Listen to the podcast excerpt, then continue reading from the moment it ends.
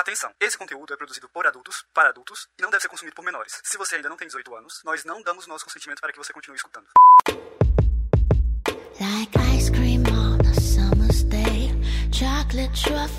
Aqui é a Lene Oada, mulher cis, demissexual, dome, e hoje a minha palavra de segurança é montanha russa. Oi, aqui é o Hugo, homem hétero cis, switcher, e minha palavra de segurança é. Hum, foi gostoso.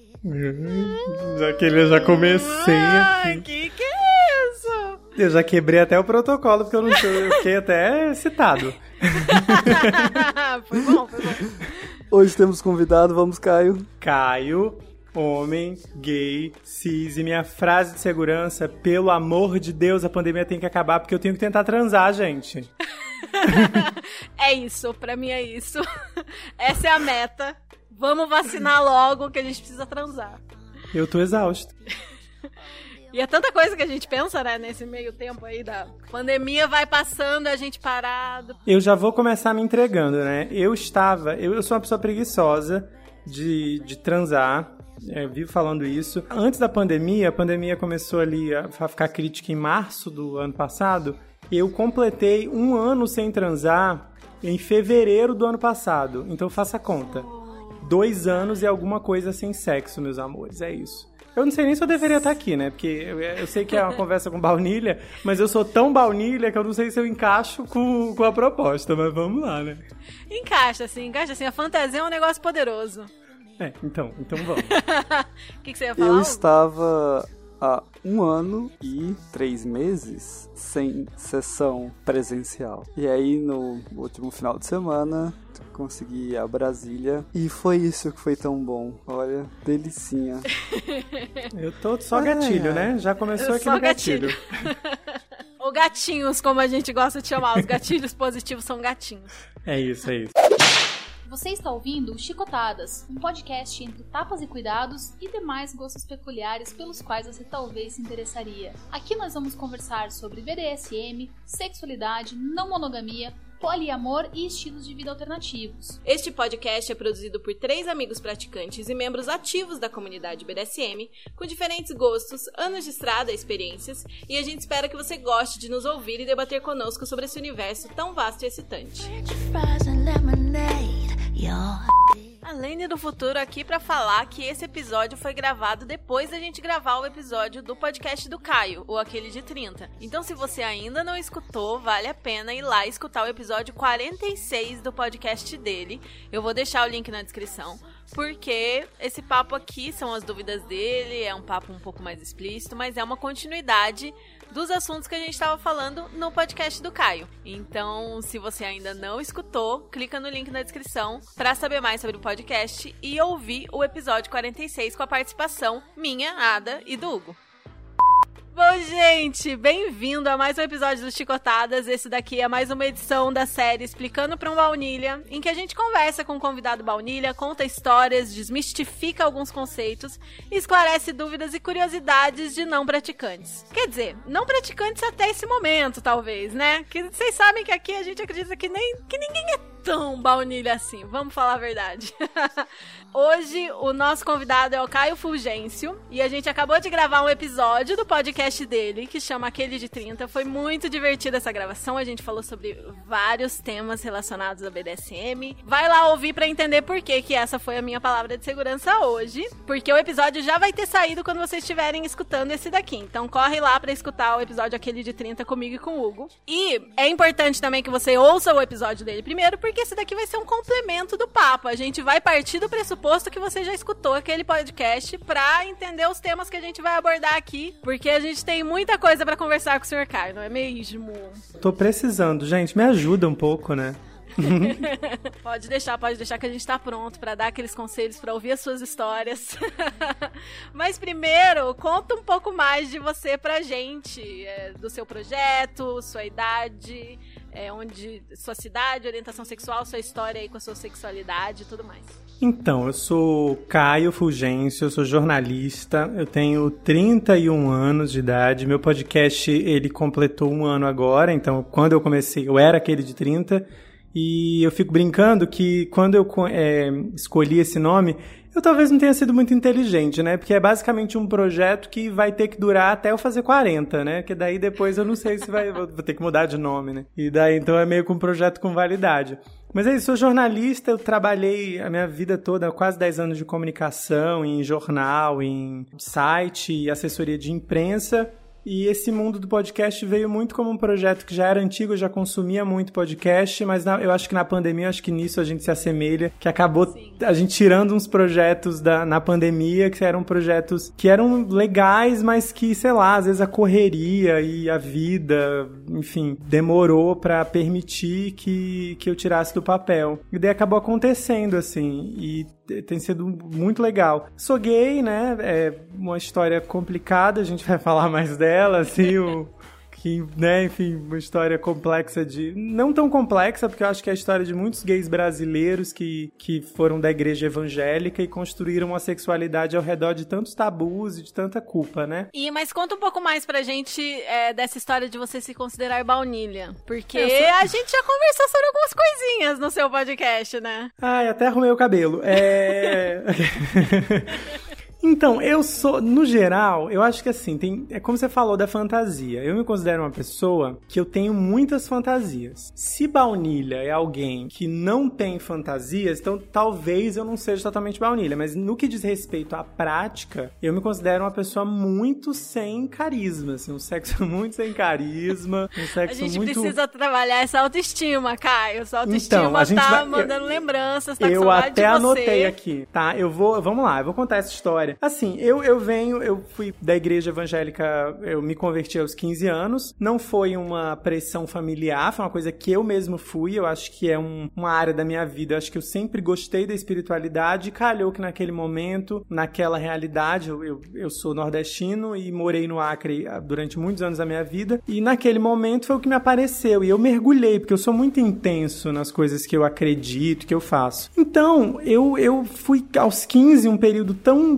né, ali de descobertas. E eu mergulhei na espiritualidade, na religião, e eu comecei a cantar na igreja, eu comecei a liderar a banda na igreja, e fui ficando uma pessoa meio importante naquele contexto, e aquilo se tornou importante na minha vida, e eu setorizei, assim, a área afetiva, sexual, eu coloquei num, numa gaveta e deixei pra lá, assim, um dia depois eu, eu veria no, no que que deu, sabe? E eu não dei vazão a ela durante muitos anos, assim. A pornografia pornografia, a masturbação, tudo isso aparecia muito nesse campo do pecado, então era uma coisa muito escondida, que eu tinha lidava todos os dias que acontecia alguma coisa com muita culpa, e tudo isso assim, e deixei pra lá, área afetiva. Então, a autoestima, ela tá muito ligada. Quando você falou de autoestima, já me veio isso na cabeça, porque ela tá muito ligada a isso tudo, assim.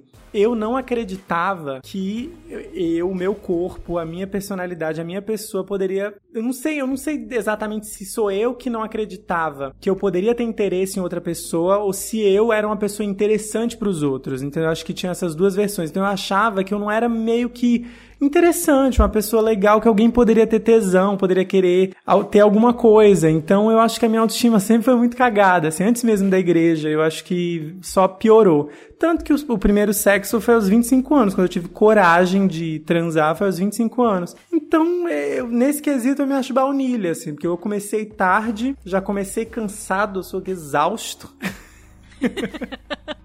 já venho de um cansaço que deve ser de outra vida e, e, tento de alguma forma lidar com o meu passado de um ponto de vista positivo no sentido de ah passou, não posso fazer nada para mudar isso. Perdi um milhão de oportunidades. Poderia ter transado com um milhão de pessoas que demonstraram interesse por mim na faculdade, por exemplo, e eu, muito preso, não, não tive determinadas experiências. E tô aí, né, tentando aos 31 anos melhorar algumas coisas no meu sexo e, e digo para todo mundo que eu sou ruim de cama. Ah, jogo logo. Eu vou repetir aqui o que eu falei, que eu acho que se a pessoa tem tanta certeza assim, mas, mas se esforça, já quer dizer que não é tão ruim de cama assim, né? Mas deixa. Quer jogar a expectativa das pessoas lá pra baixo por causa da autoestima, né? É. Sabe aquele lance da pessoa que chega para jogar baralho e fala que não sabe a regra do jogo, mas no final até que, até que consegue? no final ganha de todo mundo e ninguém Sorte de viu. principiante, aquele que dá joga um sorte de principiante. Um sorte. Então, assim, não sei. É, foi o, o que eu senti desse papinho, assim, de não... É, cara, a gente conhece seu jogo. Esse daqui é irmão desse daqui. Tá É bom. bom que os ouvintes aí, hein? Ouvintes do Chicotada já mandam. Chega na, chama na DM, que sacanagem. Se quiser conversar, quiser aí de repente apresentar os primeiros passos para o nosso Caio, entre em Eu contato. topo aqueles, né? Finge que topa tudo, acaba de dizer que é exausto. Eu me identifico muito com essa questão porque eu, por 10 anos da minha vida eu coloquei a minha sexualidade na gaveta também. Descantei e falei, depois eu penso nisso. Quando tal coisa acontecer, eu, lido com ela. Quando tal coisa acontecer, eu sempre associava alguma coisa e não, não ia viver plenamente. É exatamente isso. Aconteceu inúmeras vezes na minha vida. De ter gente olhando, ter gente tentando dar em cima e eu assim, sem, fechando os olhos. Sem perceber, falando, imagina, tem nada a ver, isso é da sua cabeça.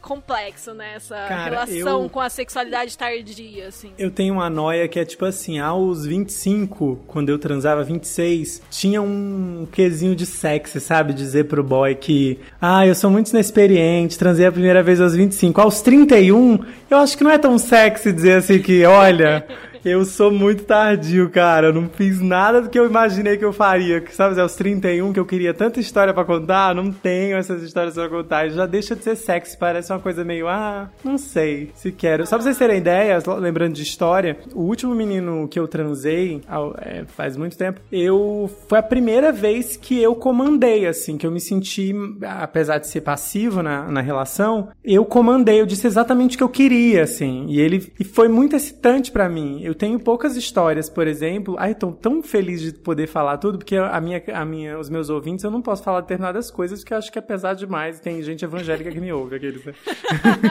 Aqui pode falar tudo. Eu tenho medo da minha mãe ouvir, né? Que sacanagem. Minha mãe não ouve, não, podcast. Não sabe nem mexer no Spotify, graças a Deus. E daí, é, foi a primeira vez com esse último menino que eu comandei mesmo, assim. Eu disse, eu quero essa posição, eu quero dessa outra. E eu tenho poucas histórias na vida que, apesar de passivo, eu, sei lá, praticamente gozei sem tocar meu pau, assim, sabe? Que o que é o meu máximo extremo de, de tesão que eu já tive na vida. Aconteceram pouquíssimas vezes. E nessa vez que eu comandei, eu me vi nesse lugar que eu fazia, dizia como que eu queria, e, e foi a primeira vez que eu pedi determinadas posições, eu quero desse jeito, senta aqui na cama, que eu quero dessa forma. Eu fiquei tão realizado, assim, foi tão bom. Esse menino nunca mais quis transar comigo. Talvez eu tenha exagerado. Não sei se exagerei. Mas fiquei noiado por um tempo, assim. Depois eu vi que tudo bem também. Era coisa casual e foi ótimo. Ah, ele não conseguiu lidar com o poder, entendeu? Você gostou da sensação de poder? Gente, de poder dizer o que você gostava, o que você queria? Talvez como sexo baunilha tenha faltado aquela conversa prévia, né? De tipo, eu quero assim assado, você vai querer assim assado. Então, pode ser que seja essa questão, pode ser, mas você com certeza já tem uma descoberta aí que se foi tão incrível pra você e teve esse diferencial que finalmente você pôde falar o que você queria e comandar mais ou menos o que aconteceria. Que bom, né? Que já é uma puta descoberta. Por mais que não tenha continuado depois. É, virou um padrão, assim, pra, de sexo legal, assim, sabe? Do que eu quero. Só que daí veio a pandemia e eu sou, como eu já falei que eu sou uma pessoa preguiçosa, eu acabei não, não transando de novo nunca mais. Aqui. Caí no ostracismo. É, não, e vamos combinar que antes da pandemia já era um processo pra transar, né? Pós-pandemia, mano, tem que querer muito. E é minimização de risco. A gente fala muito no BDSM de minimização de risco. Transar na pandemia, praticar na pandemia, é total avaliar cada um dos riscos que você tá disposto a tomar, que a outra pessoa tá disposta a tomar, como que vocês vão minimizar, e mesmo assim ter, sair de casa sabendo que não é 100%, né? Então tem que ter vontade. Eu ouvi uma história aqui na cidade de uma mulher que.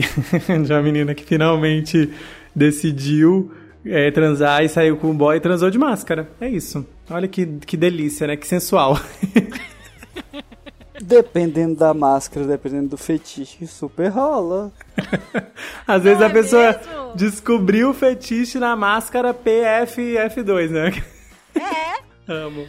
A sessão que o Hugo fez, a Domi tava de máscara, né, Hugo? Sim, sim, o tempo todo. Que assim, a gente chegou à conclusão que todas as pessoas nesse podcast são pessoas noiadas com a vida e com a pandemia. É, e de nós então. três, o Hugo é quem ganha. Nossa, obrigado.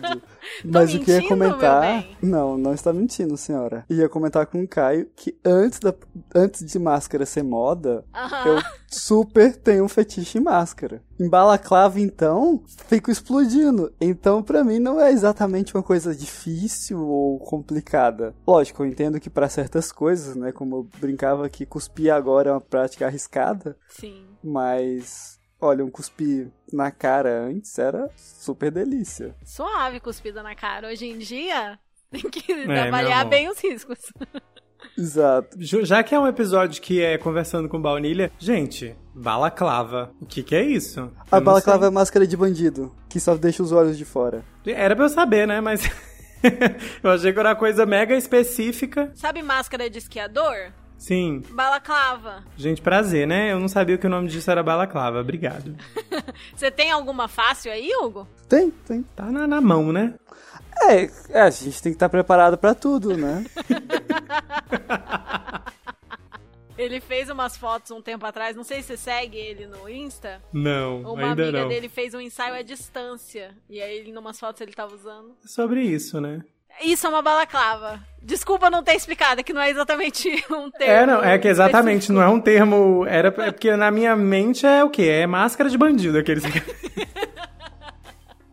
E às vezes podia ser, né, alguma coisa mais, mais específica de BDSM. Eu achei o nome, por isso que eu achei, não, assim, que já ouvi a palavra, já, né? Mas sei lá, vai que é uma outra coisa, né? Sei lá, imaginei que era uma coisa mais específica, mas tudo bem. que mais, gente? Ó, eu tenho, eu tenho paranoia pra contar. Eu, tô, eu vim todo preparado. Conte das suas noias, Caio. Eu. Aconteceu uma vez comigo, aquele, né? Porque eu. Isso eu não tenho coragem de contar no meu, né? Que, o que, que, assim, uma coisa que eu aprendi, é por isso que eu digo, né? Eu comecei a ouvir vocês, então eu não queria ouvir tanta coisa específica pra não chegar aqui. O quê? Sabendo, né? Mas daí, é, consentimento, o lance de consentimento, eu fiquei. lem- Quando eu tava ouvindo no episódio de vocês sobre isso, eu fiquei lembrando das vezes que eu transei que não que rolou problema. Eu tive uma, uma vez o, a minha primeira meu primeiro homenagem. Parece que eu fiz 50, mas não, fiz dois. Esse, esse é o primeiro.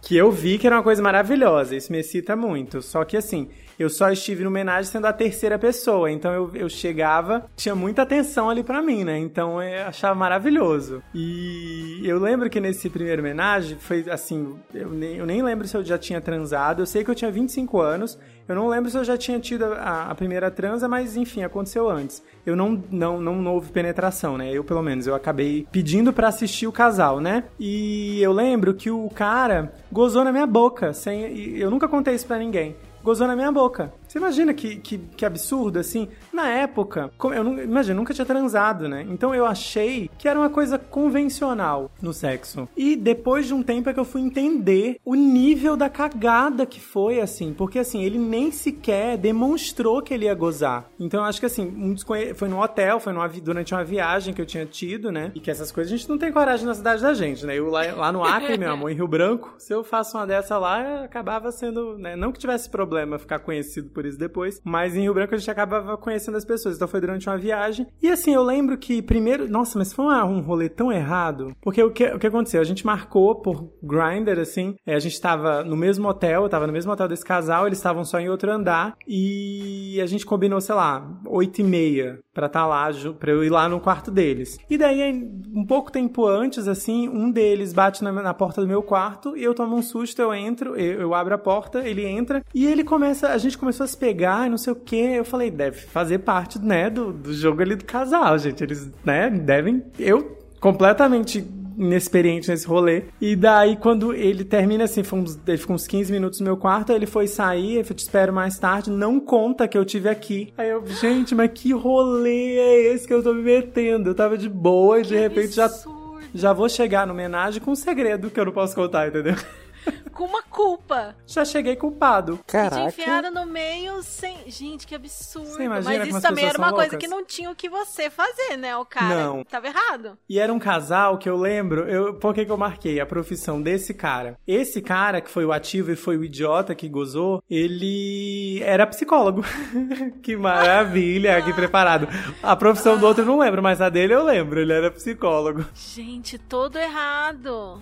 Todo errado. Que absurdo. Sem a menor noção de consentimento. De pessoa querendo performar o pornô ali. Exatamente, subi. Aí nisso, né, sem contar que a gente começou a se pegar ali na cama. Esse homem, esse homem, eu não sei se ele já tinha feito isso alguma vez, não perguntei.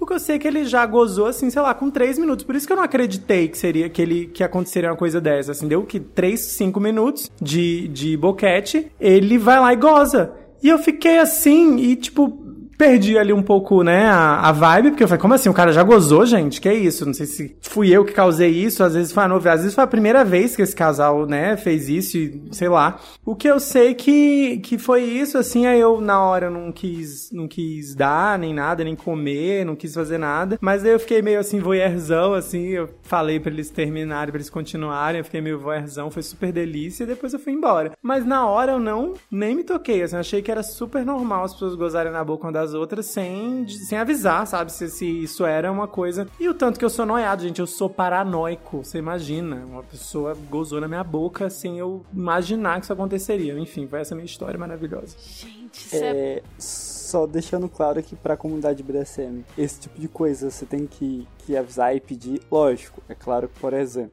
se a pessoa tá te dominando e ela, sei lá, autorizou você a se masturbar, às vezes pode acontecer de você não estar controlando tão bem e um pouco de porra ir pra cima dela. Mas é uma coisa de incidência de, percurso, né? Eu já, entre aspas, sujei um abraço da senhora, alguma coisa nesse sentido, mas foi no, no sem querer. Ela liberou pra masturbar e estava na, na zona ali de, de tiro e foi alvejada sem querer. Mas.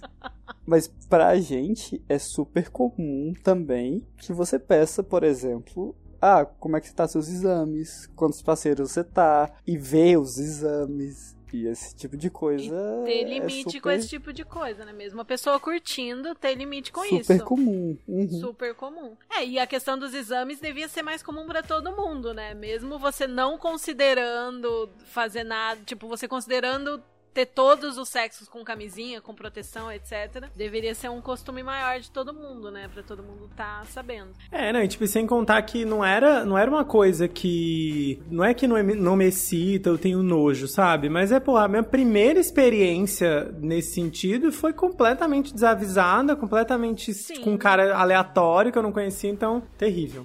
E é uma coisa terrível que tem que ser avisada. E é foda quando a gente se encontra nesse, nesse meio do caminho, né? Eu tava conversando com uma amiga essa semana sobre isso, que assim, a gente é tão ensinada a seguir esse roteiro e não brochar a outra pessoa. Porque, ai, se eu, se eu impor a minha vontade, vai ficar feio pra mim. A pessoa vai brochar, vai acabar com o clima. E, mano, as pessoas não têm o menor problema de fazer uma coisa absurda dessa sem, sem pedir consentimento primeiro. Elas que têm que ficar constrangidas, não a gente. Exato. Mas é uma tarefa que é difícil aprender. A gente passa muito por isso. Acho que todo mundo que faz sexo baunilha passa por isso, de assim, passar um pouco por cima do que o que você queria, porque, ah, eu vou estragar o clima, vou não sei o que. Quando a gente tá no BDSM, a gente começa a prestar mais atenção nisso. Mesmo quando, às vezes, a gente acaba. Porque, né, ninguém é perfeito. A gente cede, acontece, tipo, ai, já tô aqui mesmo. Mas, cara, gozar na boca sem falar antes é muito absurdo. É tipo enfiar sem camisinha, sabe? É, ou Uma então tirar a camisinha no meio. Tirar a camisinha no meio, que é um absurdo. E que infelizmente tem gente que faz e. Ai, péssimo. É isso, já baixei o clima do episódio, gente. Obrigado. Mas enfim, conversamos muito sobre consentimento e hum, sobre fantasias também, né, Caio? vamos, vamos entrar nessa. Na, na questão da prática, realmente você é baunilha e tal, se for considerar as coisas que você já fez. Apesar de já ter tido um gostinho aí que não era tão baunilha aí, parece que você gostou, não é mesmo? Mas conta pra gente o que, se não estivéssemos em pandemia e não existisse culpa, vergonha e questões, é, o que, que você gostaria de, de experimentar, com o que, que você tem curiosidade, assim, nesse universo? Vamos pra lista, né? Que é, é cinco laudas de lista. Gente, eu tenho muita curiosidade pra tudo que você imaginar. Tenho vontade de fazer muita coisa. Mas assim, por exemplo, fisting eu nunca faria. Isso eu, eu sei. Assim, não é uma coisa que me excita nem no pornô, por exemplo. Eu acho que não é uma coisa que, que seria, seria um limite, assim, para mim. Aquele que já ouviu dois episódios e tá usando as palavras que vocês usam, assim, que eu tô me sentindo muito da galera. Mas, E é- assim, mas é assim mesmo. Seja bem-vindo, você já faz parte. Cara, ó, máscara, aquela, aquela fantasiazinha de cachorro, eu acho extremamente sexy. Eu não sei explicar É, o né? motivo. Eu acho muito, muito sexy. E me excita real. Mas de qual lado? Qual lado do cachorro? Você está com a máscara de cachorro ou você está cuidando de um cachorro humano? Eu acho que eu de cachorro. Porque tu- tudo aqui a gente vai ter. Não se, se prenda a, a só isso, mas assim, tudo aqui E tem você os pode responder lados, os né? dois também. Não, não, eu acho, eu acho sexy. Eu não sei dizer, porque como eu nunca nem tive com alguém vestido de cachorro, eu não sei se o que me excita é a fantasia. Porque assim, eu me imagino com ela, mas eu quando eu vejo essa cena na minha cabeça, eu fico muito excitado também de ser outra pessoa, entendeu? Mas eu acho que, que essa fantasia em mim me excita, assim. Eu acho muito bonito. E eu, eu não sei exatamente se só tem a ver com tesão. Eu acho muito bonito, eu acho o lance do látex muito bonito, assim. Isso de alguma forma mexe com, talvez com uma fantasia, com o lúdico, com a cabeça de, de estar nessa cena de alguma forma. Ser amarrado, assim, por exemplo, também é outra fantasia, eu até falei no, no meu episódio, de minimamente, sabe aquela coisa de, eu já criei na minha cabeça, ai, vou contar isso, tô muito nervoso, gente. Eu já criei muito a cena na minha cabeça, sabe? De você. Da pessoa chegar e você tá amarrado só esperando. Sei lá, eu tô falando amarrado, sei lá, nas costas, assim, uma coisa, uma algema, uma corda. Só esperando pra essa, pessoa, esse, sei lá, esse namorado, alguém chegar na sua casa. E fazer o E- que quiser com você. e fazer o que você- estar o que à quiser. mercê da vontade da outra pessoa. Isso. Está na posição esperando já essa pessoa chegar. Não é que se que vai ter o processo, não é ter essa, essa surpresa pra essa pessoa e você tá lá. Isso eu já criei isso na minha cabeça, fantasia, um milhão de vezes de tão maravilhoso que deve ser isso. Ai, tô nervoso, tô muito com vergonha. Isso é BDSM, meu bem. E é razoavelmente comum, assim. Aí tem pessoas que, por exemplo, vão para um pouco um outro. Não exatamente um outro nível, uma narrativa, por exemplo, que, que ela quer que fique um pouco no suspense se de fato a pessoa que chegou era de fato a pessoa combinada. Que aí você fica, hum, será se é, será se não é? Aí combina com um parceiro para usar um perfume diferente, ou poder usar um perfume diferente, uma roupa diferente aproveitando os motoboys aí, às vezes chega com a roupa de motoboy. Querida. Mas lógico, vai cada um da- das suas fantasias. Vai da fantasia do negociado. E a restrição de movimento é uma coisa muito comum, né? Porque é algo que te deixa muito entregue, muito vulnerável, né? É isso, ó. Falando de- desse assunto de vulnerável, essa sempre foi uma questão na minha vida. De me sentir vulnerável. Mas eu acho que não tem a ver. Eu acho que tem mais a ver com eu sentir que a outra pessoa está me subjugando, de, de alguma forma me diminuindo, do que eu dar esse poder pra ela, entendeu? Porque eu sempre tive problema em ser, me sentir submisso com alguém que eu não tinha ah, intimidade, assim, que eu não tinha.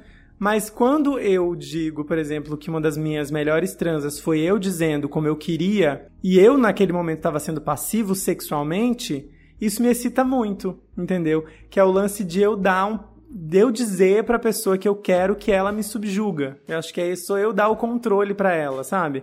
Eu não sei se isso faz algum sentido, se, enfim. Toda vez que eu tive com alguém, essa pessoa pareceu muito afoita ou muito querendo que eu tivesse ali naquele lugar para satisfazer essa para satisfazê-lo, eu tive muito problema. Eu já, tipo, várias vezes eu parei o sexo no meio e fui embora, assim, muitas vezes. Esse, essa, esse, esse código de etiqueta da transa, tipo, pô, já começou, vamos terminar, eu nunca segui, assim. Só quando não sou avisado como o cara que gozou na minha boca. Mas de um modo geral, eu, eu não tenho nenhum constrangimento de parar o sexo e dizer, ó, não tá legal e a gente não, não vai continuar. Mas quando eu, mas eu me excito muito é, no, no quesito fantasia, eu dessa forma eu me submetendo, me entregando esse controle para outra pessoa que vai entender isso e que vai entrar nessa minha, nesse meu jogo, nessa minha cena, e a gente vai fazer o que tiver que fazer ali. Então eu acho que eu tenho esses, esses quando eu penso em submissão, eu fico meio assim, que eu fico meio dividido, que eu acho que talvez rola uma culpa cristã, né? De peraí, como assim? Eu sou. Eu tô dando meu corpo aqui, que é uma coisa muito especial, e o cara tá fazendo o que quiser com o meu corpo. Não, isso tá errado. Mas ao mesmo tempo é muito excitante imaginar que eu deixei, que eu vou me, quero me amarrar, amarrar minhas mãos pra, de costas e ficar nu esperando uma pessoa chegar, sabe? Tipo, não tem sentido, é, é dicotômico. É, dicotômico não, é contraditório. Uhum. Cara, eu já achei que fez super sentido o que você falou. Claro, tirando a questão que, assim, a culpa cristã sempre atrapalha a gente, né? Mas a questão de, assim, no, no, no momento, na transa que você não conversou sobre isso antes, que o cara só achou que porque ele era ativo, ele era o, o fodão ali, ele tinha direito de te tratar como menor sem ter conversado com você antes, por mais que aquilo num contexto certo seja excitante, naquele contexto não vai ser. Tudo vai de contexto, tudo vai de negociado. Agora, a pessoa que você conhece, que você confia, que você se sente à vontade para entregar esse poder e que você sente que tem a responsabilidade para assumir esse poder, que tem a ética, que tem a noção de, de realmente cumprir o que foi combinado. Aí sim, pode ser muito prazeroso porque você tem a segurança. Por mais que no momento da cena seja aquele eu estou totalmente vulnerável, essa pessoa pode fazer o que quiser comigo. No fundo da sua mente tem. Essa pessoa sabe o que ela tá fazendo, ela é responsável, ela não vai. Ela vai respeitar a minha safe, ela não vai além dos meus limites. Então, é, por mais que a coisa do perigo, da fantasia do perigo, da fantasia do, do talvez um pouco forçado, um pouco violento, seja excitante na mente, na maioria das vezes, na vida real, isso só vai ser excitante quando você tem a segurança que aquilo tá conforme combinado, que você sabe o que vai rolar, que tá todo mundo na mesma página, né? Então faz todo sentido, não é porque uma pessoa é submissa que ela tem que ser submissa para todo mundo. Você vai escolher para quem entregar o seu poder entregar o poder, né? E aqui, Caio, uma diferença bem grande entre o que o pornô e o de verdade, principalmente para quem tá começando. Durante a cena de verdade, você para ela várias vezes, principalmente para quem tá começando e pergunta: "Como é que tá?". Você acorda, por exemplo, quando vai ter dor. Então, é um costume que eu faço quando a pessoa tá iniciando. Olha, meu objetivo com você hoje é chegar no nível de dor de 10, de 0 a 10, chegar no nível 8, manter uma média de 6, alguns picos de 8, 9, depois baixar. Ok, ok. Aí eu estou lá batendo, pergunto como é que tá de dor? Não, tá tanto. Ah, tá tanto. Tanto é para mim mensurar isso com ela, de não pegar muito pesado, ou achar que eu tô arrasando e ela tá no 4, eu jurando que ela tá no 8. Tipo, não, é pra gente combinar de junto. Lógico, isso no início vai ser muito falado e explícito, mas conforme a química for rolando e tudo mais, isso vai ficando mais subentendido. Logicamente, você vai, depois da sessão, no feedback, vai falar: ó, isso foi bom, isso foi ruim, isso foi intenso, isso foi, deixou de ser intenso. Então você vai ter um certo controle do que vai acontecer, como a Alene comentou lá no seu podcast do, da Montanha Russa. Então você vai ter esse controle. Você só não vai ter o controle da, da ordem ali e da presença ou ausência. Lógico, você pode virar e falar. Por exemplo, para mim tem coisas que aprendeu no mamilo tem que ter. Ou assim, não terias, mas precisa ter um bocado de outras coisas para poder não ter, né? É,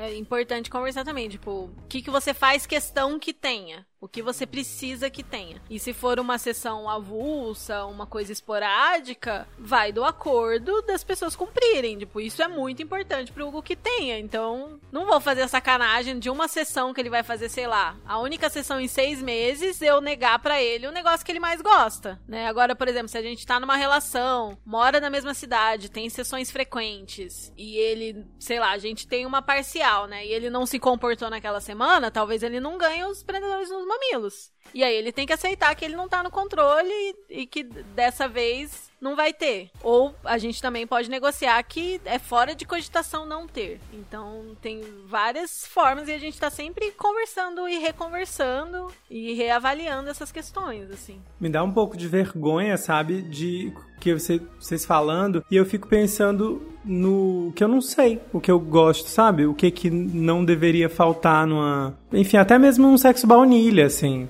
E é tão dá um, sabe, assim, um negocinho, poxa vida, que, que sem graça. que vidinha sem graça essa minha, nossa. Acho, eu acho que tudo bem você explorar e descobrir sei lá, eu quando eu comecei a frequentar a comunidade, eu tava super crua também. Eu ainda tava ali redescobrindo minha sexualidade. E até hoje, tanto que a gente tem a expressão de cuspir pra cima cair na testa, porque é eternamente, assim. Quantas coisas que eu pesquisei na primeira vez que eu pesquisei, eu achei esquisito, achei tipo, eu até entendo, mas não é para mim. E aí depois de um tempo você se vê interessado naquilo, seja porque você viu uma cena num outro contexto, seja porque você conheceu um parceiro que te instiga aquele tipo de prática. Então, varia muito assim, e é uma constante redescoberta assim. Tem algumas coisas que nunca mudam, por exemplo, para mim, o meu amor por cu é eterno. Eu sempre vou ter o amor por cu. que delícia. Não, o cu é tudo, entendeu? E pro Hugo tem a questão da, de, de restrição de movimento, bonde, de amarração, que assim, ele nunca vai largar. É o, é o fetiche zero. É o pilar, né? né? É, o, é o pilar aí. É, por exemplo, eu nunca imaginei que eu teria hoje cinco cintos de castidade estaria, tipo, essa busca árdua e aceitação do tamanho do pênis e tudo mais. E estaria hoje muito feliz de, olha, estou hoje com um cinto de castidade. Tô tentando entender, tá? Aqueles. Ele tá usando agora, se você quiser ver, ele te mostra. É, um, é literalmente um cinto de castidade? É um cinto de castidade. É, é uma mas, mas parece é uma, uma gaiolinha. Se você quiser ver, Gente, eu posso pegar que uma que esteja vazia ou posso mostrar que eu estou usando. Vazia Mostra é ótimo. Dois. O que você se sente mais confortável. É, sim, eu tô completamente entregue, gente. Quando eu aceitei, eu entregue. eu tô, tipo, joguei pro, pro, pro lúdico. Gente, que interessante. Ah, sim, gente, que legal. Isso é Mas isso, isso, isso aperta? Isso que sensação que, que tem? Então, teoricamente, não é para te trazer grandes desconfortos, né? Vai ter o desconforto do peso e de estar tá apertado para para urinar. Você tem que descobrir que agora você tem que apertar o pinto para sair o resto de mijo que fica Entendi. preso, que seria só o do balançado. Represado. Represado ali. Mas quando fica, você fica excitado, né? Ela dá uma Imaginei. Uma incomodada, mas assim, a dor.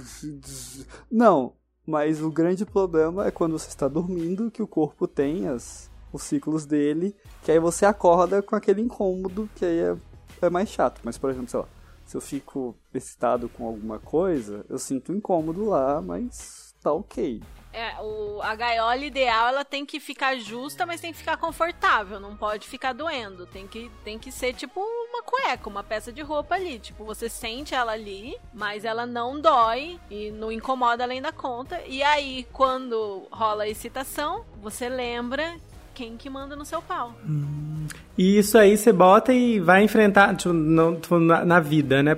Sem pandemia. Você vai enfrentar o dia com isso, tipo, ou não? Depende do acordo, depende do depende acordo. Depende do acordo e da pessoa, do tipo de gaiola. Por exemplo, a gente não tá acostumando dormir com ela porque tava atrapalhando meu sono, enfim, acordava e tudo mais. E para fazer atividade física. E por mais achado... que eu goste da ideia de trancar ele para sempre, é, precisa tirar para limpar e ele também precisa render durante o dia dele, né? Não tem como eu proibir ele de dormir bem só porque eu quero e aí foda-se as outras tarefas do dia dele. Tipo, é questão de responsa responsabilidade do dominante também entender o que, que o, o submisso pode fazer dentro das possibilidades da vida dele, né? Particularmente essa noite, teoricamente, aí vai rolar um Hoje é sábado, né? Você não tem nenhum um compromisso amanhã. Ai, gente, que. Ai, tô tão assim, tipo, parte do clube, assim, sabe? Que tá ouvindo uns segredos, assim. Nem parece que isso daqui é um podcast que as pessoas vão ouvir. E eu tô, tipo, muito me sentindo. Ai, tô vendo, ouvindo uma conversa que eu não podia. Olha a culpa cristã, né? Mais uma vez.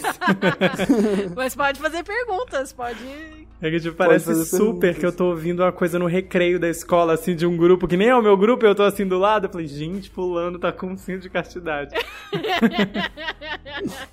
é, e assim, tem a, a parte ligeiramente broxante agora, é que, exceto o que você faz o, o implante todos os outros dá para você tirar, né, sem a chave. Você talvez tenha muita dificuldade para colocar sem a chave, mas, né, normalmente aí tem a, a chavezinha Legal. aqui. É, é uma coisa de confiança também, porque se ele quisesse só me desobedecer, tirar ainda mais a distância, ele faz o que ele quer. Mas é uma coisa de, de estabelecimento de, de confiança ali, dos dois estarem sendo honestos, né? Que é um exercício sempre. O desobedecer também rola um negócio de, de ter uma estação também, né? Não rola de, de dizer. Então, existe aí um desobedecer e um provocar dentro das margens, existe o jogo de honestidade também. Entendi. Então, que a gente é sempre honesto e o desobedecer ele tem a sua, o seu local de acontecer Dentro e a sua jogo. forma de acontecer. Da mesma forma com que a provocação. Igual, por exemplo, as pessoas costumam negociar, sei lá, palavrão só para um lado, só pro submisso, mas às vezes o submisso pode querer provocar o top. E aí você também tem que negociar isso, né? Por exemplo, tem algumas provocações que eu sei que eu não posso fazer pra Lene, que aí perde toda a graça, Sim. né? E da mesma forma tem algumas provocações que a Lene sabe que não pode fazer pra mim. Que a gente conversa muito sobre, sobre situação de saúde mental e coisas que são gatilho, assim. Então, por exemplo, eu tenho muito forte no meu jogo que eu gosto de humilhação. E eu gosto muito de, basicamente, praticar bullying com os bottoms. Eu uso os, os bottoms mesmo, pego pesado, assim, dependendo da parceria. E tem muito Brett, que seria esse, esse, su, esse bottom que gosta de desobedecer pra ser punido, gosta de provocar pra ir a surra ser mais pesada, sabe? Tudo dentro do jogo com sentido. De fazer esse tipo de provocação, tipo, ah, você não é de nada, nem doeu, nananã, sabe? Assim, pra provocar, pra receber mais. Só que assim, eu gosto de praticar bullying dentro do BDSM, dentro desse jogo lúdico, justamente porque eu sofri muito bullying na adolescência, na infância. Então eu não quero sofrer isso hoje em dia. Hoje em dia eu que mando e às vezes que aconteceu foi tipo, vermelho, vamos conversar, eu não gosto desse tipo de linguagem comigo. Esse tipo de provocação não vai me fazer ter mais tesão em te maltratar, vai só me broxar, porque não me traz lembranças boas. Então aí é conversado e, e aí a pessoa, se ela ainda quer provocar e ainda é permitido algumas provocações, aí ela tem que ser criativa. Que eu tenho um pouco de limite com Brett, tipo, Brettice, né? Essa pessoa que provoca, desobedece e faz o caos na vida do dominante, tem que ser muito bem negociado num dia que eu tiver muito de bom humor e muito preparada, porque eles podem ser assim impossíveis. E mesmo assim eu vou só até um certo ponto, sabe? Tipo, aqueles Bretts impossíveis eu deixo pros meus amigos que são especializados nisso e aí pra mim não dá, sabe? Eu prefiro o que é um pouquinho mais comportado.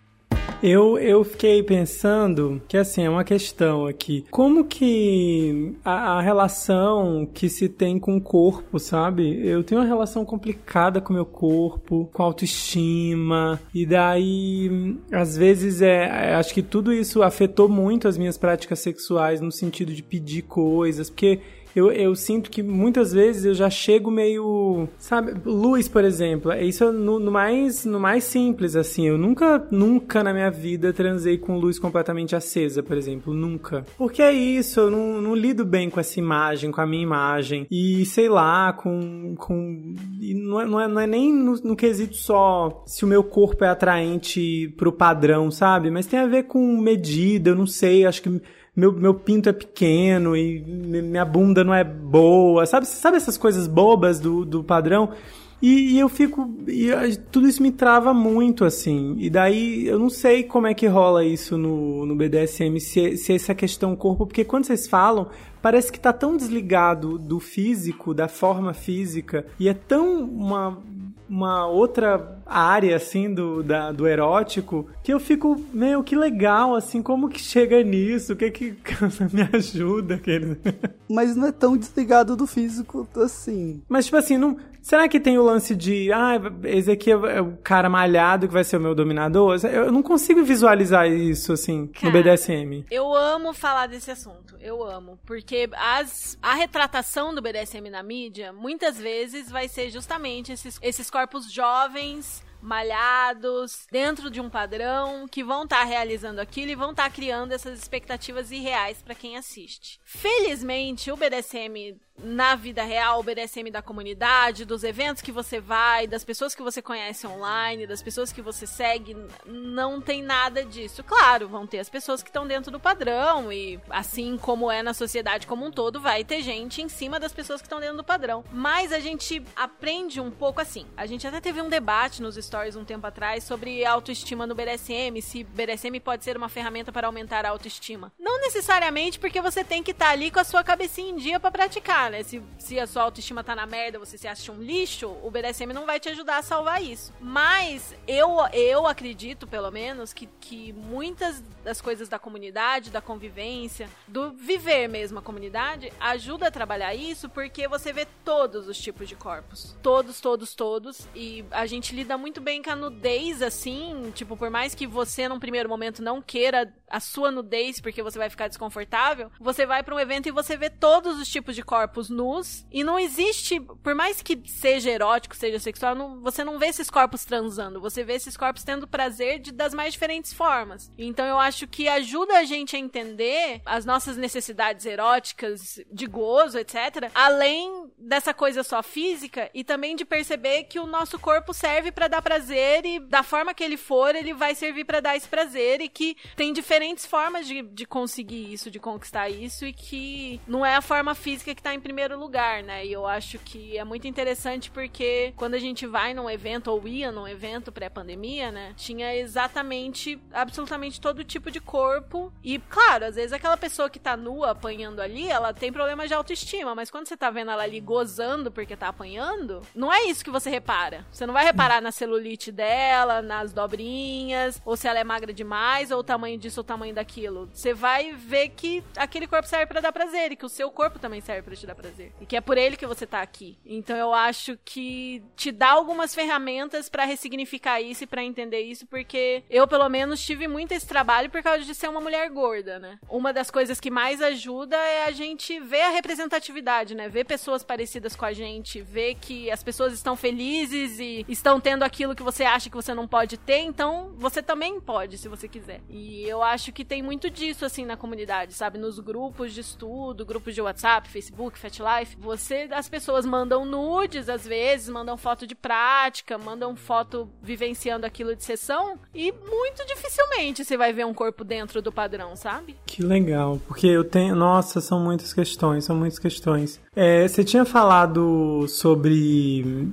limite e tal, e é uma outra, outra dúvida que eu tenho, assim. Eu sei que tudo é acordado, mas eu fiquei pensando, assim, em, por exemplo, de pedir para parar e não parar. Tipo assim, existe esse risco que daí já me dá um medo. Se a pessoa for escrota que tá jogando com você, sim. Mas num BDSM ético e responsável, não. Ético e responsável, você usa safe e acaba tudo. Para tudo. A pessoa vai conversar com você e para tudo que tá fazendo. Tanto é que a gente costuma usar o sistema do semáforo, que é o clássico, e você tem um para só isso, ou diminui esse estímulo, que é o que a gente chama de amarelo, e o para tudo, porra, que é o vermelho, por exemplo. Então, que às vezes a pessoa tá batendo, você tá gostando do que tá acontecendo, mas aquela dor na bunda agora ficou mais do que vocês combinaram. Ou, tipo, já tá desconfortável. Aí você manda só um amarelo e a pessoa vai, tipo, trocada ali. Aí, de novo, aí o Hugo neurótico conversando com o Caio neurótico. Segura aqui na minha mão.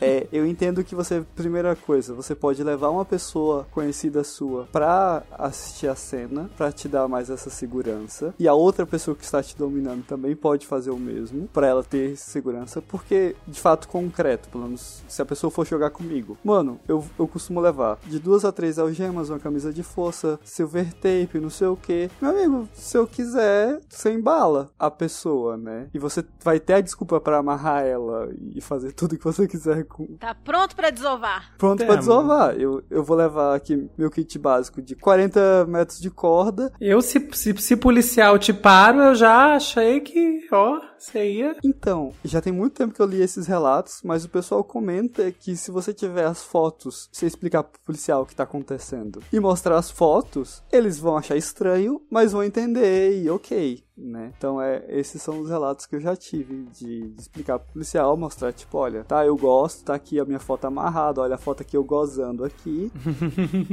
e, É bom que já causa o constrangimento, né? Já. né? Então, E aí você já mostra pra ele isso. E nisso é interessante você notar, por exemplo, que a pessoa, quando vai jogar a primeira vez, ela vai te perguntar pra você durante a sessão se aquilo tá ok, se tá confortável. A pessoa, por exemplo, que for te amarrar, ela vai pedir pra você, ah, aperta minha mão, fecha a mão, faz o teste do pulso pra ver se tá tudo certinho. Então, você vai sentindo essa quebra, entre aspas, daquela fantasia e voltando pro real algumas vezes. Lógico, tem uma amiga que ela não gosta desse tipo de coisa, mas ela já é com, com perdão da palavra, já é rodada e ela já sabe o que gosta e as pessoas que jogam com ela já estão nesse esquema. Eu acho que vai do, do processo. Nas primeiras vezes é muito Mas importante que vezes- tenha mais Essa comunicação. comunicação constante para a segurança das duas pessoas ou mais, né, envolvidas, porque você até você tá ali, talvez você não tenha certeza de como seu corpo vai reagir, de o que você vai falar, porque vai, por exemplo, a- o exemplo do shibari é muito fácil assim, né? Tem gente que é amarrada e vai querer ficar tagarela conversando e Eu sou essa pessoa, e sou muito essa. A minha cara isso. E vai ter gente que, mesmo sendo essa pessoa na vida, ela entra num estado de relaxamento tão grande durante que ela medita. Ela ali só fica quietinha, relaxa, só curte. E aí pode. O Shibari pode ter checagens físicas, por exemplo. Quando eu botar a mão na sua mão, você vai apertar. Entendeu? Ou ah, se a pessoa tá preocupada com algum detalhe, chegar e falar baixinho pra você: tá tudo bem aqui? Tá tudo bem assado? E vai do estilo de cada um e tal. É muito importante as primeiras vezes que você joga com a pessoa, assim, sabe? Até ela entender a sua linguagem corporal, até vocês terem confiança de que a safe word vai ser usada quando precisar, né? Porque acontece, assim, tipo, essa coisa do, do ai, fez eu não, não fiz nada. Tipo, a gente tenta reforçar muito isso, mas às vezes acontece da pessoa ficar culpada de usar safe, ter medo de usar safe, se sentir errado de usar. E não, cara, é a segurança que você tem, é a ferramenta que você tem pra parar. E ela deve ser usada e, e, sinceramente, dá um pavor, assim, de jogar com alguém que você não sabe se ela vai dizer safe quando precisa, sabe? Porque é o, é o básico, é o mínimo, porque a gente, a gente tenta ler linguagem corporal, a gente tenta entender a pessoa, a gente tenta ler os sinais, mas a gente não é perfeito, né? A safe existe justamente pra isso. Tem coisas que você não consegue ler só observando. Entendi. E outra dúvida que eu tenho, como que funciona o esse contato, assim, o primeiro contato? Sei lá, se eu nesse momento, né, tirando, não vou nem falar de novo pandemia, mas se nesse momento eu já ali tenho um conhecimento mínimo de alguma coisa, estudei por conta própria, não tenho amigos que praticam, mas daí eu conheço, vi que tem um grupo ali que se eu fosse entrar em contato com vocês, por exemplo, como que funciona esse primeiro contato? Eu mando um DM, assim, um, um WhatsApp e tipo, e aí, vamos? Como, como que é? Pra encontrar um parceiro, você diz? Isso, é, é, tipo, eu, eu busco esse parceiro, uma pessoa específica, eu encontro um grupo, eu não sei como é que funciona esse, esse processo. Eu sempre vou aconselhar. As pessoas têm muita tendência a procurar parceiro. Tipo, descobrir que eu gosto de BDSM e quero encontrar alguém pra praticar. Não que seja errado, assim, mas eu aconselho sempre a pessoa primeiro buscar um grupo, primeiro buscar uma comunidade em que se apoiar. Primeiro buscar amigos que sejam da mesma posição e tal. Ou mesmo que seja uma amizade que talvez possa virar alguma coisa, mas dá, dá isso introduzida como amizade. A gente sabe que no mundo gay o, o ritmo das coisas é um pouco diferente. Isso. Mas as pessoas que são praticantes mesmo sérios, ela, eu acho que elas não vão ter problema de, de conversar direito sobre aquilo e não ir direto pra parte do sexo violento. Né, uma parte muito reduzida de tudo que o BDSM abrange, de todas as possibilidades que ele tem. Aí você pode conhecer pessoas pelo Instagram, pelo Fat Life, pelo Twitter, pra tentar encontrar essas pessoas que estejam mais próximas de você ou questões online, né? Uma coisa que o mundo gay tem, que o mundo hétero não tem, é um aplicativo específico para BDSM. Não sei se você já ouviu falar do Recon. Não, R-E-C-O-N. Não. Pro- não sei se vai ter tanta gente perto da sua área, mas é um aplicativo gay específico para fetichistas e BDSMers. Caramba, olha só, gente, não sabia. E ele é internacional. Esse meu amigo que eu conversava sobre BDSM com ele, ele conhece, ele viajou pra Nova York e São Francisco na época, em 2018. E aí ele já conversava com as pessoas no aplicativo e ele conseguiu marcar de jogar quando ele chegou lá. Interessante. E aí ele também conheceu pessoas da comunidade brasileira pelo aplicativo e tal. Ele era de São Paulo, né? Então eu imagino que tenha mais gente, assim. Mas é uma ferramenta que vocês têm que o mundo hétero não tem. Tem algumas, alguns aplicativos já tentaram fazer, mas nenhum foi muito bem sucedido, assim. E daí, aí, come, aí sei lá, manda uma, manda uma mensagem, começa a conversar e daí começa a negociação. Que momento Sim, que é a negociação? Assim, tipo, Eu acho que é importante construir uma amizade primeiro, ver se você tem algum médico aqui com aquela pessoa e se houver interesse mútuo, aí não sei o que você aconselharia, Hugo, perguntar direto das práticas ou falar de outras questões? Eu costumo ser um pouco mais, assim, prático no sentido de você ver se o basicão bate. Então. ah, Basicão em que sentido? Não, do- dos fetiches, de posições e tudo mais. Ok, basicão bateu? Bateu. Vamos criar uma amizade agora? A gente cria, senta e cria amizade, de conversar, das coisas. Aquele velho bom descobrir em quem votou. Essas coisas. Depois de 2018, né? Isso é importantíssimo. Básico. Filmes que gosta, música e tal, conversa e, e conversando. Num cenário normal, você depois de algum tempo de conversa, você chamaria para um café, para conhecer carne e osso a pessoa e depois poderia marcar alguma coisa num hotel, num- uma casa fetichista, alguma coisa assim, né? Aí em São Paulo tem a opção de você ir num- numa casa fetichista também, então você já pode. é, aí eu não sei como é que funciona para práticas na- nas casas aí de São Paulo, mas enfim. É, a primeira prática sempre seria mais seguro fazer em ambiente público, né? Que aí tem mais gente observando, tem mais chance de você entender se aquela pessoa é segura mesmo ou não. Mas se não for o caso, eu aconselharia encontrar uma vez ao vivo, ver se tem aquele match de química e tal, e já começar a conversar sobre isso, mas não praticar nesse dia. Começar essa negociação, né? Seguir essa negociação depois do date, tipo, a gente vai, a gente vai. Talvez nesse dia do date role alguma coisinha baunilha, um beijo na boca pra ver se dá química. Eu, eu pelo menos faria assim, eu não jogaria no primeiro dia, não. E aí marcaria um outro dia, fecharia a negociação online e marcaria pra fazer. Por exemplo, pra você que nunca experimentou nada, é, aí a pessoa vai, ok, ah, então você vai começar. Vai ser um dia de testes, né?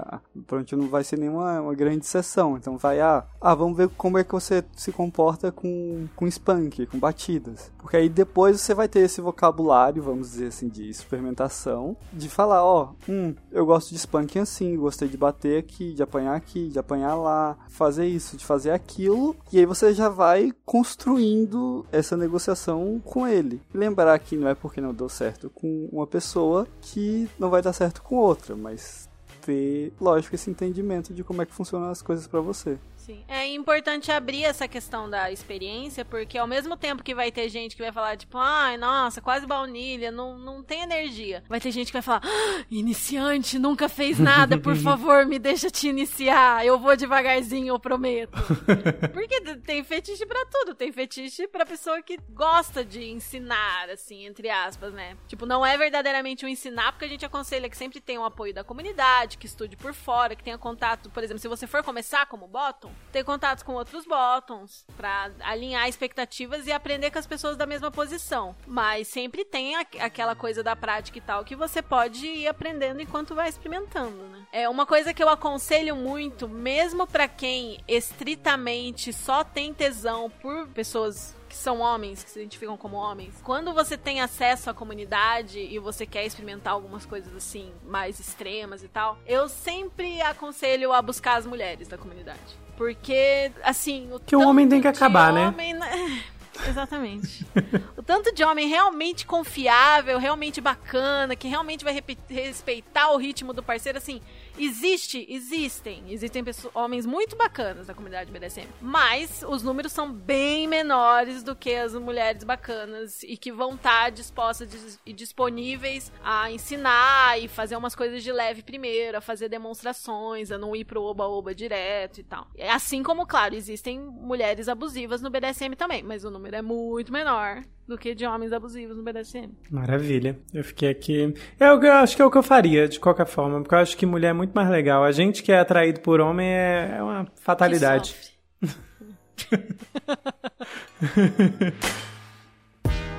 Mas a dúvida que me ocorreu quando estava falando, que assim, né? Eu, em relação à monogamia, eu sou uma pessoa, eu estudo, eu leio sobre é, não monogamia, sobre os novos acordos, né, que não são novos, mas estão tá, se falando muito mais deles. E a minha cabeça super funciona, né, nesse, nessa pegada. Eu, quando eu tô em relações, eu nunca imagino que essa pessoa tem que ficar só comigo. Eu acho que tá tranquilo, assim, acho que nesse quesito eu, eu sou bem. É... Só que assim, e o apego afetivo? Que assim, quando vocês foram falando esse lance de conversar, de tomar um café, de passar um tempo junto, conhecer. Eu já me vi o que? Apaixonado pela pessoa que eu mandei uma mensagem no WhatsApp. E olha que eu nem sou uma pessoa assim que se apaixona fácil. Mas eu fico apegado, sei lá, de repente já rolou um afeto. Mas, tipo, isso é um problema? Não. Não. Vai ter gente que vai achar que é um problema, que vai deixar estritamente separado que é baunilha, o que é BD, que uma coisa é uma coisa, outra coisa é outra coisa. Eu não consigo separar. Eu consigo separar momentos. Por exemplo, tem momentos com o Hugo que eu tô mais baunilha, tem momentos que eu tô mais BD. E é isso. E mas para mim é muito importante que eu tenha afeto pela pessoa para conseguir ser malvada com ela. Para algumas outras pessoas isso não vai importar. Negociou, negociou, tem a planilha, tem a planilha, pronto, bora pro jogo. Dei o aftercare, tchau e benção, tá tudo bem também, mas para mim não funcionaria. E eu acho que faz parte conversar sobre esse afeto também. Conversar quando você talvez você, seus sentimentos estejam indo um pouco além do que foi acordado inicialmente. Você conversa sobre isso. Eu consigo fazer um pouco das duas coisas eu prefiro quando tem esse lado mais básico de uma amizade. E pode ter esse lado mais afetivo ou não, né? Ou um lado mais também de admiração, assim, de, de endesalmento, mas para mim o requisito é um lado mais de amizade. Mas costuma rolar também um lado mais afetivo, porque no fundo você vai estar trocando suas intimidades, suas fraquezas, tudo com, com a pessoa. Eu ia apaixonado com certeza. Pode envolver uma entrega muito grande, assim. E eu, por exemplo, eu sou demissexual, eu me considero aromântica. Mas os meus afetos, para mim, são, assim, muito importantes. E são coisas que eu levo muito a sério. Assim, todos os meus partners são afetos que eu chamo de relações queer platônicas, né? É aquela coisa que é mais que uma amizade, é um afeto muito grande, mas é platônico, não é romântico, assim, porque eu, eu não tenho essa coisa da atração romântica. Mas são as pessoas mais importantes da minha vida, assim, seria as relações mais fortes, assim, que eu tenho. Então, é muito importante para mim esse afeto, esse carinho carinho, esse se importar com a pessoa, esse ter uma relação além só do jogo. E é natural que exista a atração romântica também. E também é, é importante falar sobre isso e entender a diferença também, sabe? Porque será que é só porque eu, eu me sinto cuidado nessa relação? Pode ser. Né? entender essas questões da onde vem e se é um, uma atração romântica mesmo e se existe o se apaixonar conversar sobre isso e ver se tem para onde ir ou não. Quando a gente é não mono, existe mais possibilidades do que só a gente ter um namoro ou não ter um namoro, né? É. Eu acho que essa minha preocupação, ela não é nem né, explicando assim, não, não, vem nem de um lugar que eu ah, tá, estou procurando um namorado, mas eu acho que eu acabei associando, porque eu acho que é isso, eu não, eu não, não me considero, eu não, nunca parei, na verdade, para pensar se eu sou demissexual mas eu a conexão ela é muito importante para mim. O sexo casual de aplicativo de marcar e transar essa coisa impessoal nunca deu certo. Todas as vezes que eu tentei foram péssimos sexos que eu tive. E eu acho que com o tempo eu acabei associando as melhores práticas sexuais com pessoas que eu tinha algum tipo de afeto. Então por isso que quando vocês começaram a falar desse lance de, de uma amizade e tal, eu, eu acho que eu cairia facilmente, assim, pelo menos no começo, cairia muito fácil esse negócio de tá mandando assim pra, a foto pros amigos, olha, essa pessoa que eu tô conversando, sabe, assim, completamente meio paixonite, assim, porque eu acho que ia, ia ser muito automático isso. Mas eu acho que não tem problema nenhum nisso. Pelo até contrário, até pelo ajuda. Pelo contrário, é. Porque a gente define essas expectativas muito bem também. E a gente pode conversar sobre isso. Quanto mais eu me sinto à vontade, meu amor, mais o negócio acontece. Sempre foi, assim. Então, é, é, essa é a dificuldade de uma pessoa que nunca namorou, né? Sério. Uhum. Mas, assim, todas as relações que eu tive, sabe? Se eu fiquei com um menino durante três meses, e é, acho que é o natural, né? Durante, depois de um mês, um mês e meio, tudo vai melhorando, tudo vai ficando mais legal, tudo, o sexo vai sempre ficando mais incrível. Então, é isso, assim Ah, eu tô feliz. Quer dizer, tô, tô me sentindo. Bom, tô muito feliz com essa gravação também.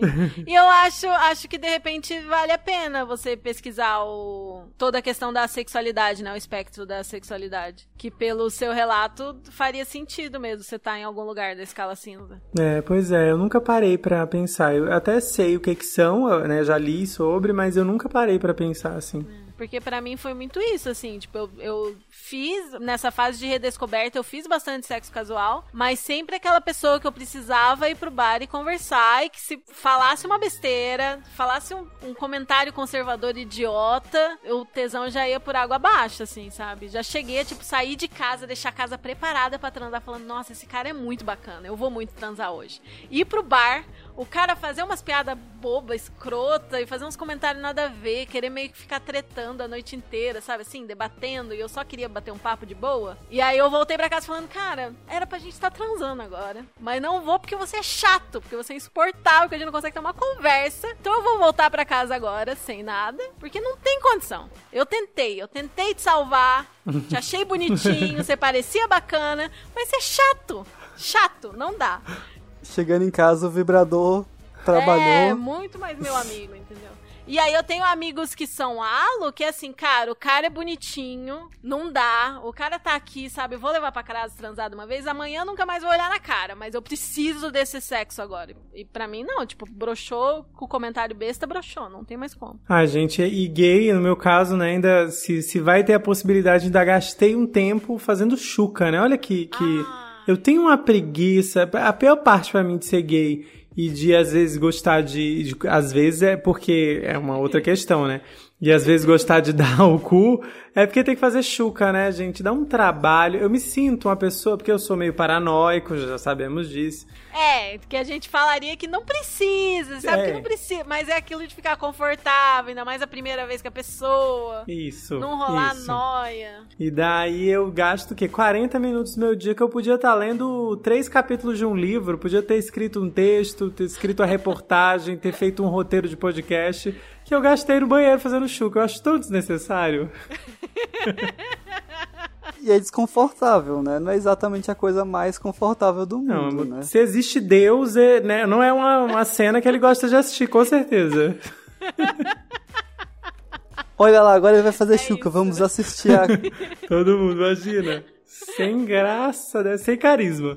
Chuca é um negócio sem carisma da vida do gay. Não, mas aí que tá. Se você, quando você escutar o episódio da Sansa, ela vai falar como deixar a Chuca mais divertida divertida. Preciso desse episódio. Porque sabia que tem como colocar isso. Tudo pode virar BDSM, né? Absolutamente tudo. Não existe limites. Além da, do limite do consentimento, da idade, humanos, Sim. etc. Mas depois disso, adultos consentindo, basicamente qualquer coisa você pode usar pra uma prática BDSM. Basta ser criativo. E tem muita gente que gosta de brincar com a coisa da chuca, do enema, num contexto BDSM. É isso, vou, vou precisar. Vou estar tá, vou tá precisando desse esse episódio.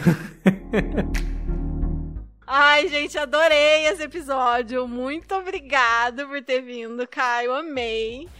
E agora, a nosso episódio vai chegando ao fim e nós chegamos no momento das nossas chicotadas. Eu te avisei que tinha nossas chicotadas? Não, estou nervoso. que são as nossas indicações de conteúdo. Pode ter a ver com o episódio ou pode não ter a ver. Eu vou ser bem esperta aqui e vou indicar o podcast do Caio, nosso convidado, que é o Aquele de 30. O uhum. Caio fala sobre várias questões aí, né, de como é ser um millennial velho hoje em dia, né, os dilemas da galera de 30 reflexões, noias, filosofias de mesa de bar. Ele sempre chama amigos e convidados para conversar sobre diferentes temas. A última temporada do podcast dele foi sobre relacionamentos, afetos, essas coisas que a gente gosta, por isso que nós somos convidados lá. Então dá uma olhadinha lá que tem mais de 40 episódios lançados. Ele tirou minha dica, né? Claramente tirou minha dica. é isso.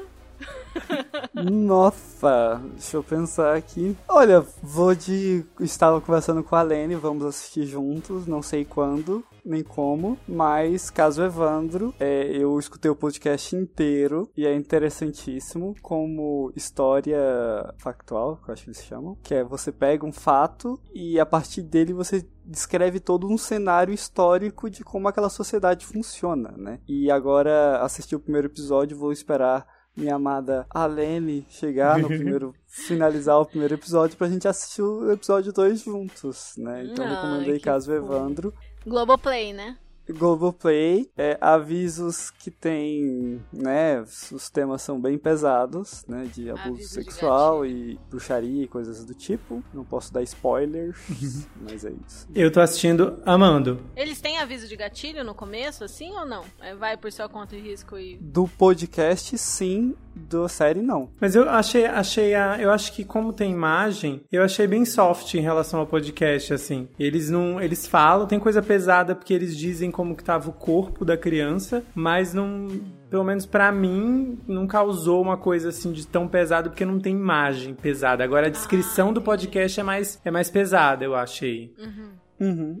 Ah, gente, ó, então tá, vamos de dica, aqueles, né? Eu tenho duas coisas. É, no quesito podcast, como você falou do caso Evandro, eu quero indicar um outro podcast que é nesse estilo, é da Rádio Novelo. O nome é Praia dos Ossos, maravilhoso, é uma das melhores coisas que já fizeram no mundo do- dos podcasts no Brasil.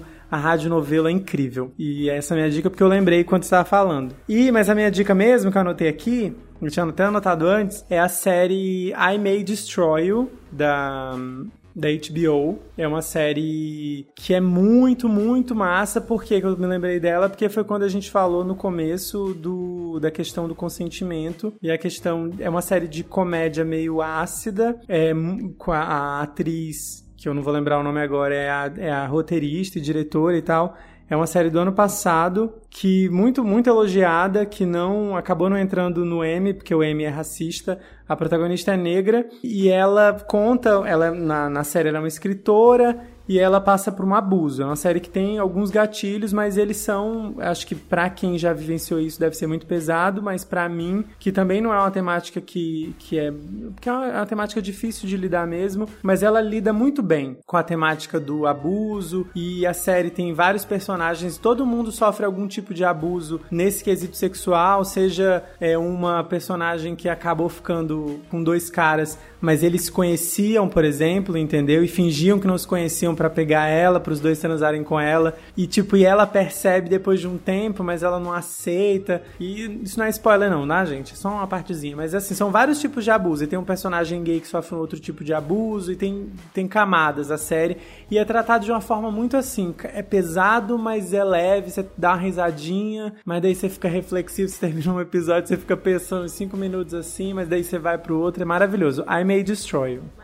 Maravilhoso. Eu vou dar uma última indicação aqui, porque eu lembrei de uma coisa que você falou na gravação, que foi que você encheu muitos carrinhos de sex shop e você nunca comprou nada, né? Não, gente, triste. Eu vou te indicar dois sex shops que tem preços ótimos, tem desconto quando você paga à vista, no boleto, fica um Quero. preço maravilhoso, praticamente preço de atacado, que é o gal, G-A-L-L.com.br e o Mies, M-I-E-S-S.com.br, que eles têm muitas coisas e os preços são muito bons e vale muito a pena e vai lá e fecha a sua primeira compra, né? Por favor. Meu Pode amor, já- pedir dicas pra gente pra não, não comprar uma algema furada, algema que seja roubada, que essas algemas de sex shop são ruins, viu? A gente fala no episódio 10, mas é melhor ter aquelas que é maleável, sabe? Que não é de metal. Entendi. Eu já vou abrir aqui depois quando acabar aqui. Quando acabar li- compra, compra esses instrumentos de trabalho aí, né?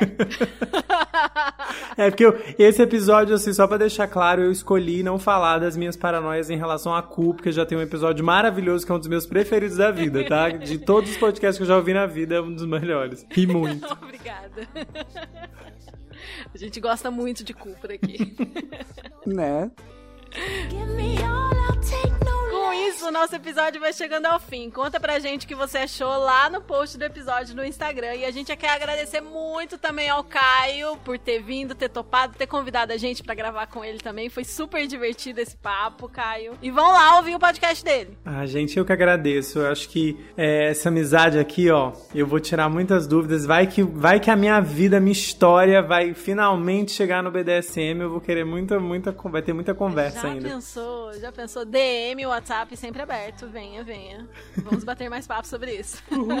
Se você tiver qualquer comentário a fazer, seja feedback positivo ou negativo, puxão de orelha, pergunta, sugestão de temas ou mesmo anunciar um produto local ou serviço, manda uma mensagem pra gente. O Instagram do podcast é arroba chicotadaspodcast. Você também pode enviar um e-mail pra chicotadaspodcast.gmail.com, mensagem anônima pro nosso Curious Cat, áudio pro nosso Anchor e lembra também de seguir a gente no seu agregador de podcast favorito. Manda mensagem que a gente vai adorar e pode ler num próximo episódio e só vamos revelar seu nome se você permitir, é claro. E pra entrar em contato pessoalmente com cada um de nós, é só nos seguir nos arrobas. O meu é arroba rainha pontuada, o Dugo é arroba aprendiz underline bondage. Hoje a Paty não está por aqui, mas o dela é arroba Patrícia Calho OFC. E o do Caio, quais são seus arrobas, Caio? Arroba Caio Fulgêncio, eu sei que é um nome escroto, mas vai no do podcast arroba aquele de 30 pod. Esse foi o Chicotadas de hoje. Obrigada a você que nos ouviu até aqui. Esperamos que tenha gostado. Lembrando que nós somos apenas amigos não especialistas que amam esse universo que querem tornar o conteúdo sobre BDSM, sexualidades alternativas e não monogamia mais acessível para mais brasileiros. Não temos nenhuma intenção de sermos donos da verdade, queremos criar um ambiente saudável para troca de experiências e o debate com vocês que nos escutam. Nossos episódios serão lançados a cada duas semanas, sempre nas segundas-feiras, e esperamos te ver de volta por aqui no próximo. Confira a nossa sessão, chegou a hora do Aftercare. Qual vai ser o Aftercare de vocês hoje? O meu vai ser o quê? Vai ser ver uma sériezinha aqui hoje, eu acho. Vou continuar vendo. Talvez mais um episódio de, de Caso Evandro, que eu já peguei essa pra mim. Eu amo qualquer coisa que tem investigação policial, crime, é, serial killer. É um, talvez seja um outro, um outro tipo de fetiche. Por acaso você tá em qual episódio, mais ou menos? Você tá em qual parte, mais ou menos? Do, Eu tô no 5. Ele segue mais ou menos o mesmo roteiro do, dos podcasts ou não? Eu achei menos confuso. Eu Ah, achei, tá. às vezes o podcast, como tem muita coisa política no podcast, eu me perdia com os personagens.